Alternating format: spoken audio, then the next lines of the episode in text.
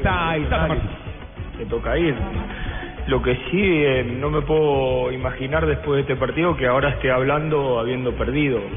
Me parece sí una gran injusticia, pero cierto, si nosotros tuvimos alguna responsabilidad hoy fue no haber convertido.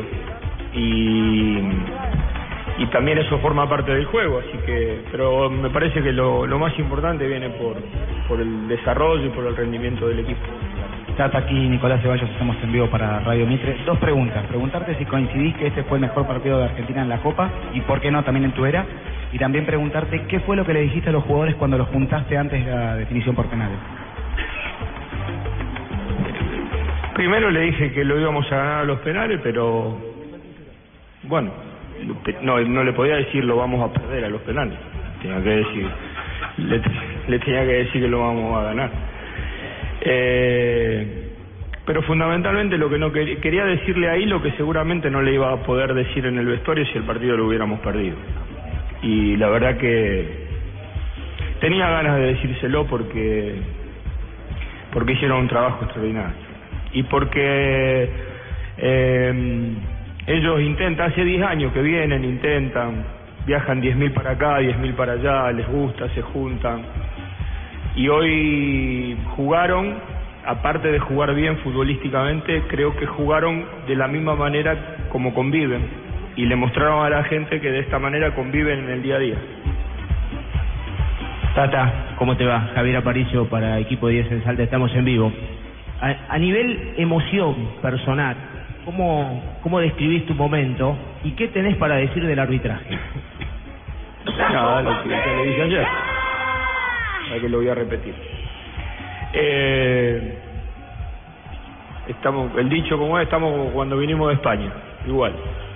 No cambió nada. Eh, solamente que no tengo ganas de decir nada porque ganamos.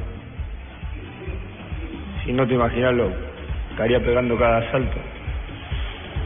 Pero díganlo ustedes, porque realmente creo que merece... No, yo estoy contento porque ganamos, pero, pero hay que decir algo. A mí me parece que ustedes tienen la obligación de decir algo, en general.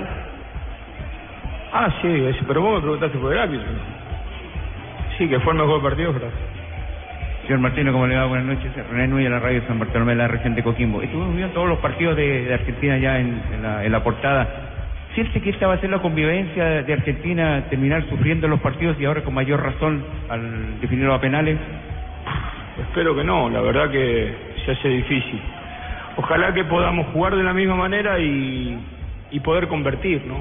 Sabemos que todo lo que viene de aquí en adelante, ya hoy, en realidad nosotros nos ha tocado una Copa América y si uno empieza a repasar Paraguay, Uruguay, Colombia y lo que puede llegar a venir, la verdad que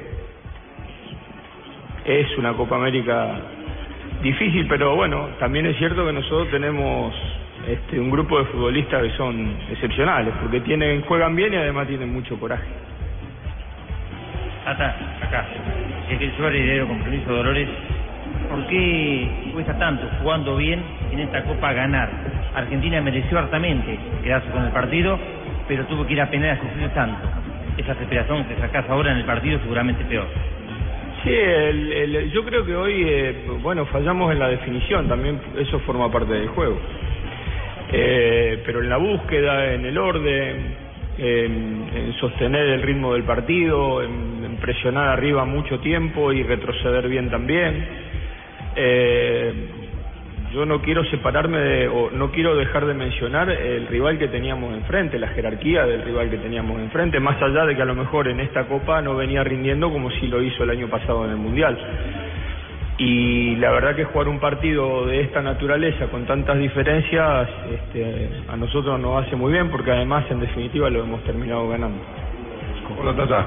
¿Qué haces? Eh, vos hablás, incluso lo hiciste ayer, creo que fue ayer que estuviste con Mascherano acá, eh, bromeando sobre el tema del estado físico. Vos decías que era, había un tema con el físico y, y Mascherano o los futbolistas no estaban de acuerdo. ¿Tenían razón ellos? Tenías razón vos, No, ellos. ¿Viste cómo corrieron hoy? está bien, pero a esto iba.